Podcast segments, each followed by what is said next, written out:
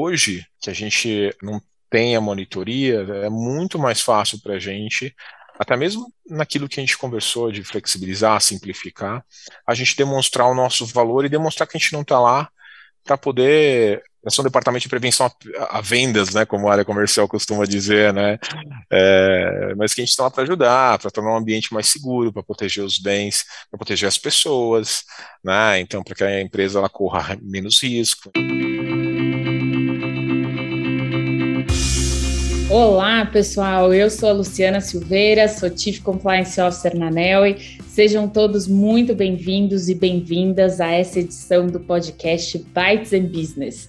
Dessa vez a gente está aqui um pouquinho diferente, como vocês podem perceber, eu roubei o lugar do Marcelo Gripa. Hoje eu sou a apresentadora do dia e tem um motivo aí super importante por trás, porque esse é o nosso episódio de Se Levo para Se Levo.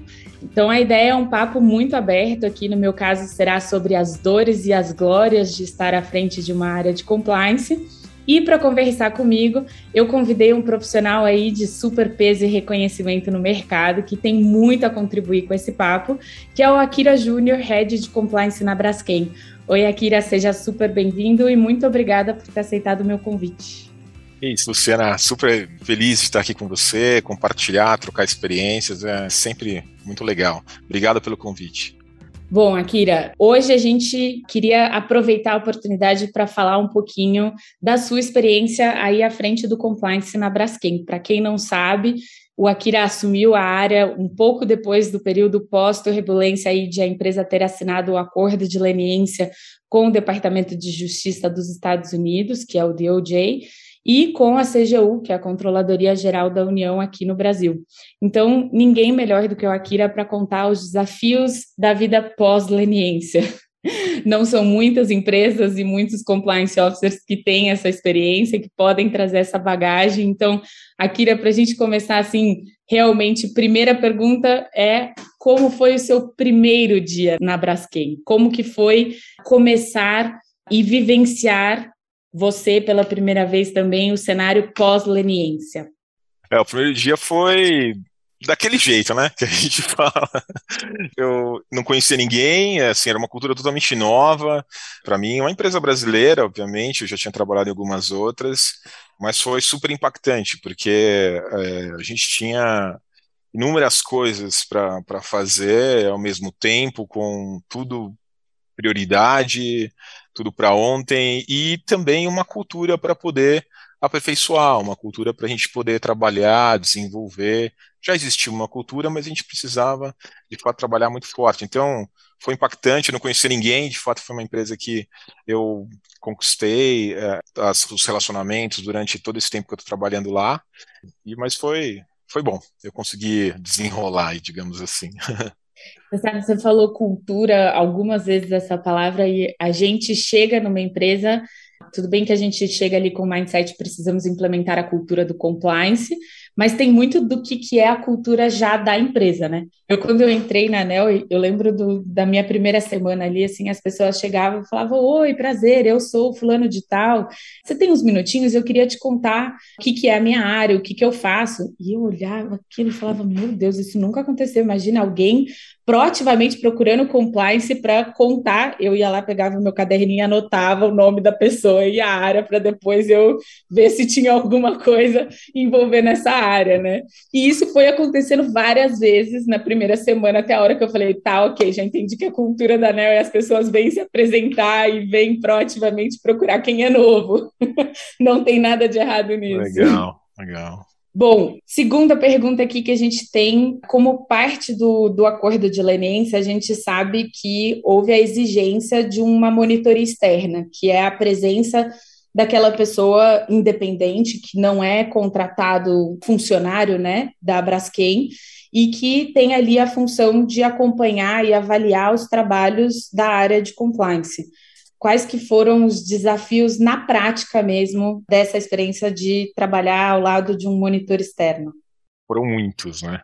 É, você até comentou agora, Lu, bem, bem interessante. Eles não são funcionários da Braskem, mas é a Braskem que acaba pagando eles, né? Então, como parte do acordo, é, você se compromete a, é, é a ter monitores externos, independentes, como você bem mencionou, e essas, essas pessoas elas são é, encarregadas de fiscalizar a empresa, é, é, emitir recomendações, verificar se de fato o programa de compliance está sendo implementado e se ele está efetivo, se ele é efetivo, né? Então, é super interessante isso, porque eles não são funcionários da Braskem, mas são custeados integralmente pela, pela Braskem. Mas respondendo à tua pergunta, assim, acho que uma série de prioridades a gente tinha quando eu cheguei na área, a gente tinha que executar essas recomendações que esses monitores externos eles tinham emitido, eles tinham colocado num, num relatório, então, uma das primeiras coisas que eu fiz ali foi, de fato, identificar quais eram as recomendações, os respectivos prazos dessas recomendações,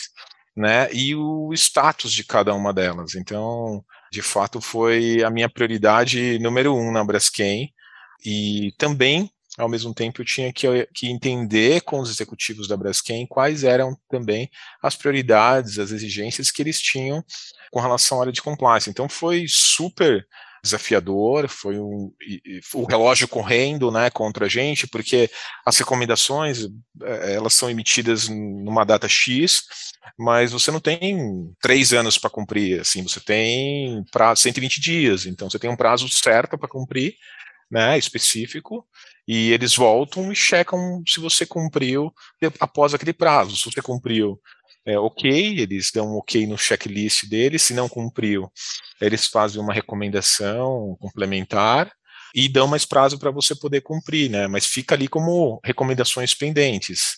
E a cada período desses, eles também é, eles apresentam esses, esse relatório, o saldo da avaliação deles, digamos assim, ao DOJ e MPF, às autoridades. Então, é importante você cumprir dentro do prazo para você demonstrar né, que você tem de fato implementado e, e o programa de compliance de forma efetiva, né? Akira, e é meio parecido com aquela experiência com auditoria, que o auditor tem aquele dedo maravilhoso que a gente fala que é o dedo podre de auditor, de só acha, só pede informação que realmente o processo não está 100% redondo ou que a informação ainda não está disponível. Uh, o checklist com monitor externo era mais ou menos desse jeito? Total, assim, você falou, você fez uma ótima comparação. Com uma diferença, assim, eu até cheguei um ano depois, mais ou menos, do prazo que inicial, né? Então, já tinha sido implementado, algum, algumas recomendações já tinham sido implementadas. É, mas a gente estava é, erguendo o programa de compliance do zero, então é, eles tinham muitas recomendações mesmo é, para a gente executar e do jeito que você falou, mencionou, até usando a minha expressão, assim, o dedo podre era meio, meio que para várias coisas, assim, então tudo era urgente, tudo era para ontem, ah, tem que implementar isso, tem que implementar aquilo, programa de, é, é, de treinamento, capacitação, capacitação do board, é, melhoria no canal de denúncias, melhoria na área de DD, então assim, eram, eram várias coisas, era, era a mão inteira, não era só o dedo. Fenomenal. e quando, eu acho que também outra coisa que você, me chamou a atenção que você falando, assim, são muitas prioridades, que é aquele negócio, quando você tem muitas prioridades, tem alguma coisa errada, né? Porque é uma coisa que deveria ser prioridade, não tantas elas. E tudo é prioridade, Mas... nada é prioridade, né? Exato, exato.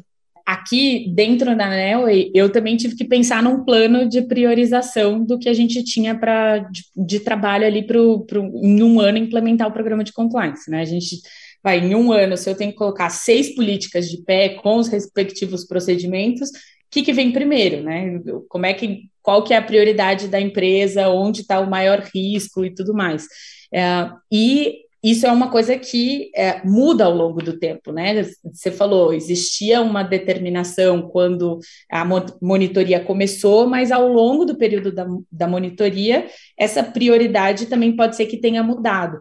Então, é, eu fiquei curiosa para saber, assim, os checklists, eles iam também sendo atualizados, as perguntas iam sendo atualizadas, o que, que mudou na estratégia da área depois que, que a monitoria começou? É bem isso mesmo, assim, a gente, você começa é, com um pool ali, com um conjunto de recomendações, muitas vezes focadas é, num determinado assunto, então, como você bem mencionou, a gente precisa ter políticas e procedimentos. Então, nesse momento inicial da monitoria, nesse checklist, a gente vai ter mais recomendações e orientações dos monitores para que a empresa estabeleça as políticas e os procedimentos.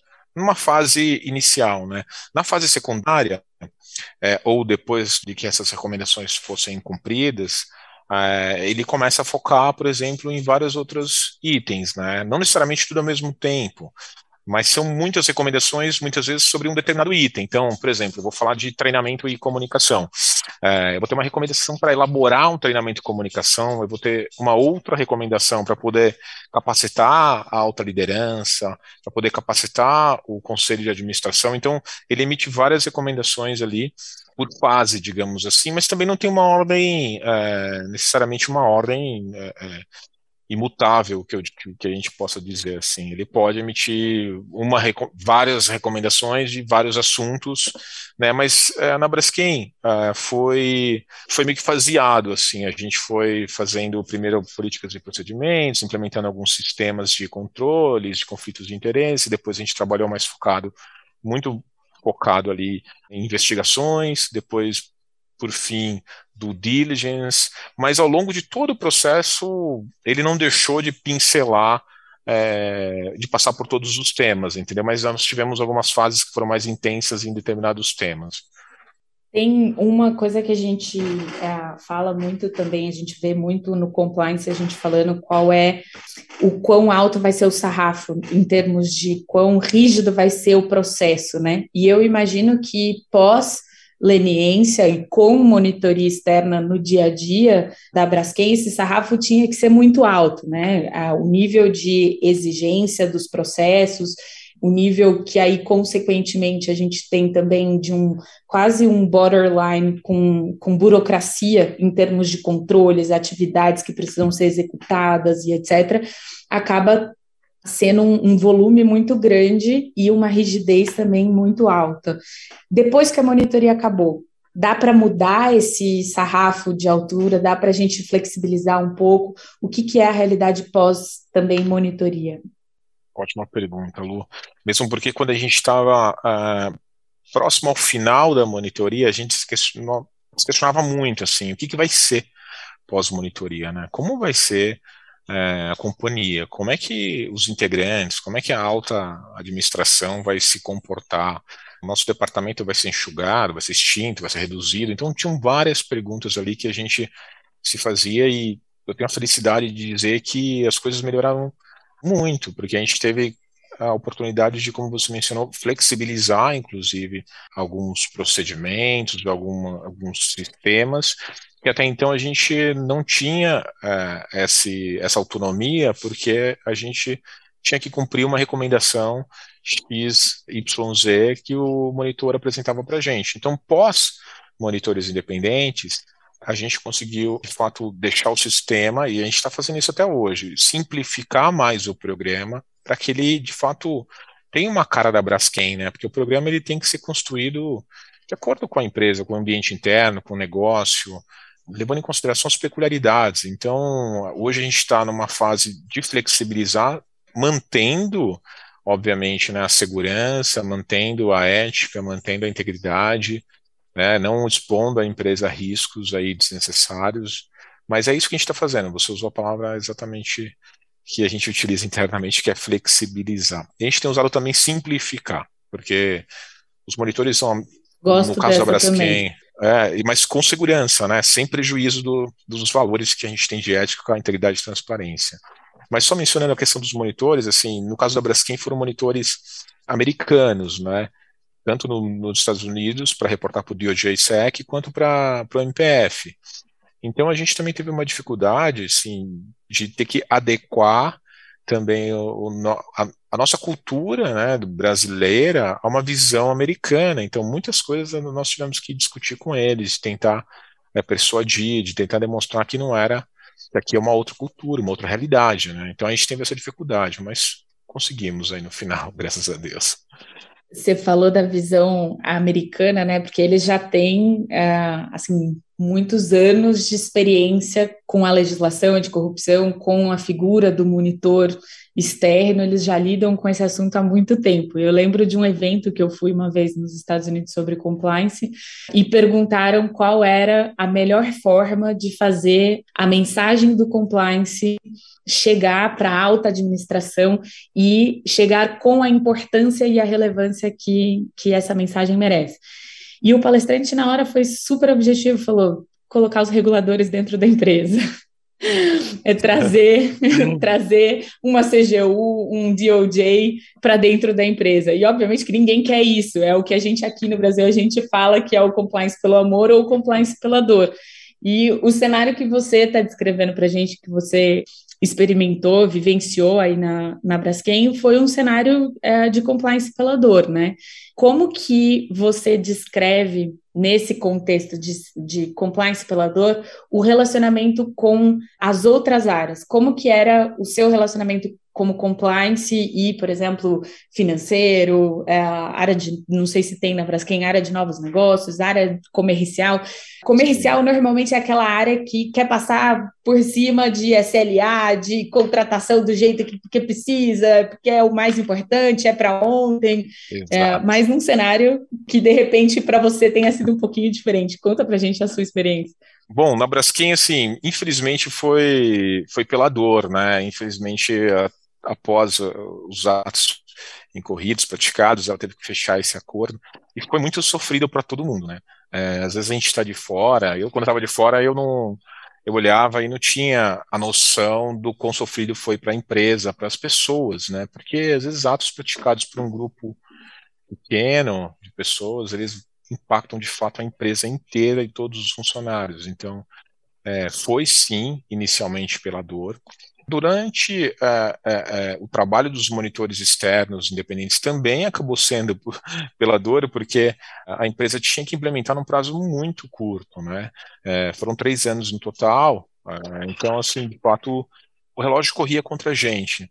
Então, também é, nós tivemos como compliance, é, eu como compliance officer e, e, e o meu time, é, nós tivemos que muitas vezes executar a toque de caixa, sem ter que é, influenciar, sem necessariamente ter que persuadir, de melhorar a cultura, né, como a gente diz. Então, o relacionamento durante é, o prazo da monitoria, respondendo a tua pergunta, ele acabou sendo um pouco conturbado, mas sempre com apoio, assim, né? A alta liderança sempre apoiava, sempre incentivava a gente a fazer a implementação, mas gerava muitos atritos no dia a dia, porque você tinha que demonstrar o seu valor e ao mesmo tempo você tinha que cumprir com prazo é, apertado, então não era fácil mesmo. Hoje, que a gente é, não tem a monitoria, é muito mais fácil para a gente, até mesmo naquilo que a gente conversou de flexibilizar, simplificar,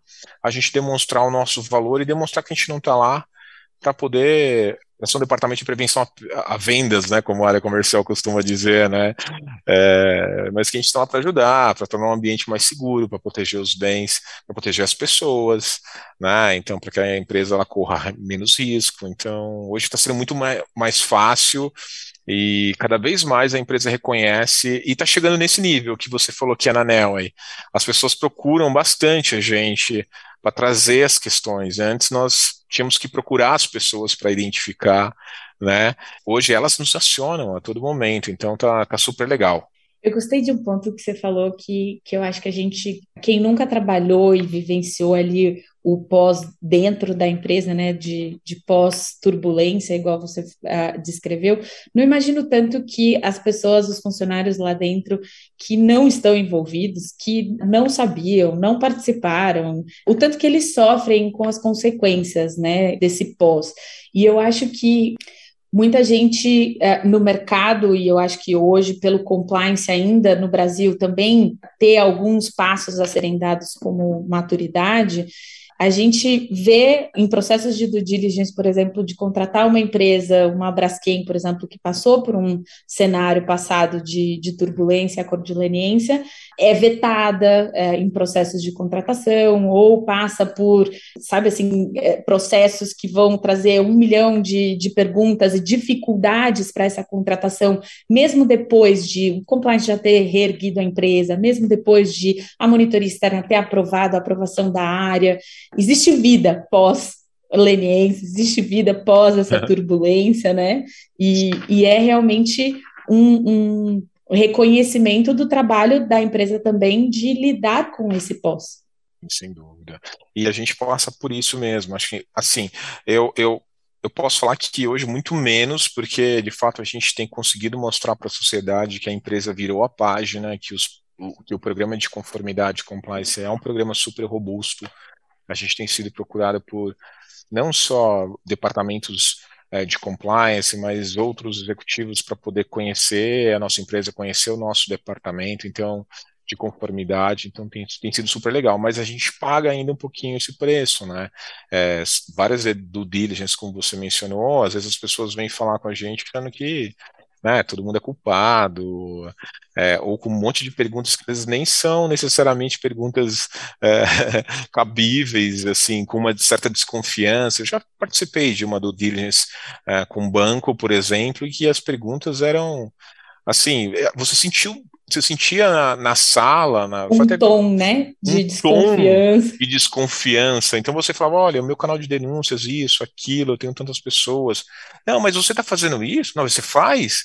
Não, você tem acesso. Então assim, é, né? Mas graças a Deus, né, é, isso tem sido cada vez menor, assim, a gente tem tido menos situações como essas. Então fico muito feliz porque de fato a sociedade tem conseguido perceber essa evolução da Braskem, essa mudança no ambiente interno dela.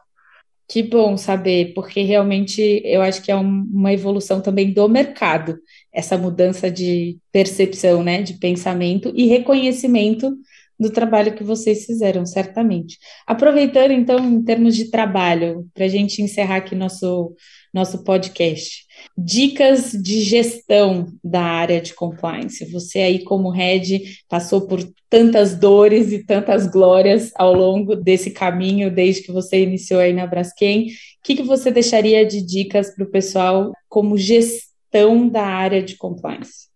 A primeira dica que eu traria, sim, Lu, acho que o pessoal tem que ser muito íntegro, né? Acho que íntegro, né? Essa, esse, isso não pode ser negociável, digamos assim. Mas isso também, ao mesmo tempo, não significa que ele tem que ser rígido, né? Que ele tem que ser inflexível, que ele é, não tem que ser uma pessoa que possa ser persuadido. Às vezes, quando o compliance officer, principalmente no começo de carreira ou sem muita experiência, a fala inicial é sempre não, é sempre negar, é sempre proibir, é sempre dar uma recomendação que vai prejudicar e não ajudar a empresa, né? Então, acho que para fazer uma gestão, até falando um pouquinho, sendo mais amplo, assim, né? Falando um pouquinho do, do perfil do profissional, eu acho que ele tem que ser íntegro acima de qualquer coisa, é uma condição que a gente não tem que negociar, mas ele tem que ser uma pessoa que, que inspire, que tenha liderança, que seja mente aberta, que consiga transitar por todas as áreas né, da, da companhia. Se ele não tiver isso, ele não consegue nem fazer uma gestão do departamento de compliance dele, sabe?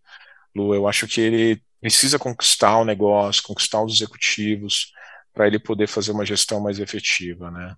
Mas como gestão diária de compliance, eu acho que uma das coisas mais importantes que eu, que eu me orgulho muito foi de ter conseguido montar um time, trazer pessoas boas para integrar o meu time para me ajudar é, e para ajudar a empresa em tudo que ela precisa executar. Então, acho que uma primeira dica de gestão do departamento, acho que é você trabalhar com pessoas boas, pessoas que você tem confiança, pessoas que, que entendem a cultura da empresa e que têm fit com essa cultura porque eu acho que isso facilita a vida do compliance officer. Depois acho que é indicadores, uma série de outras questões que você vai implementando para poder facilitar a gestão e, tudo mais. Ótimas dicas e saindo até do, do é, padrãozão assim que a gente ouve, né? Focando em perfil, do profissional, que eu acho que concordo 100% com vocês, perfil flexível, próprio profissional em si, integridade não se confunde com rigidez uh, do pensamento e, de estar realmente aberto a ouvir o, o posicionamento do outro lado e encontrar uma forma de mitigar os riscos ao mesmo tempo em que a gente atenda a solicitação do outro lado. Isso é uma coisa que realmente concordo muito com você. E uh, o Mandurinha só não faz verão, né? A gente precisa de equipe e realmente os braços aí, eles precisam se multiplicar e de pessoas que a gente confia, concordo. Ótimas dicas. Bom, recapitulando então, para quem perdeu a abertura aqui do nosso podcast, hoje eu conversei com a Kira Júnior, que é Head de Compliance na Braskem, e em breve traremos mais conversas imperdíveis com profissionais C-Levels de outras áreas também, fiquem ligados. Muito obrigada, Kira, e também a você aí de casa que nos acompanhou até aqui. Até a próxima. Tchau, tchau. Eu que agradeço, assim, foi um prazer enorme é, estar aqui com todos vocês. Luciana, obrigado pelo convite, parabéns pelo trabalho excelente que você vem fazendo na NEL aí.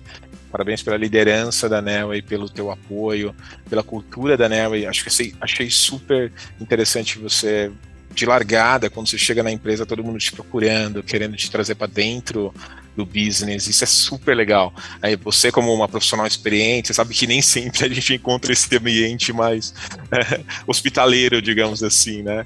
É, então, é, é, foi super legal. Você chegou numa empresa bacana, tá fazendo uma mudança é, fantástica, é, conquistando resultados muito bons com um programa, também com um produto muito legal, né? Não posso deixar de, de, de falar o quanto também o produto da, da NEL também é super legal e, e ajuda aí os profissionais de compliance. Então, obrigado a você, ao seu time, à empresa e a todos que, que nos ajudaram a estar aqui.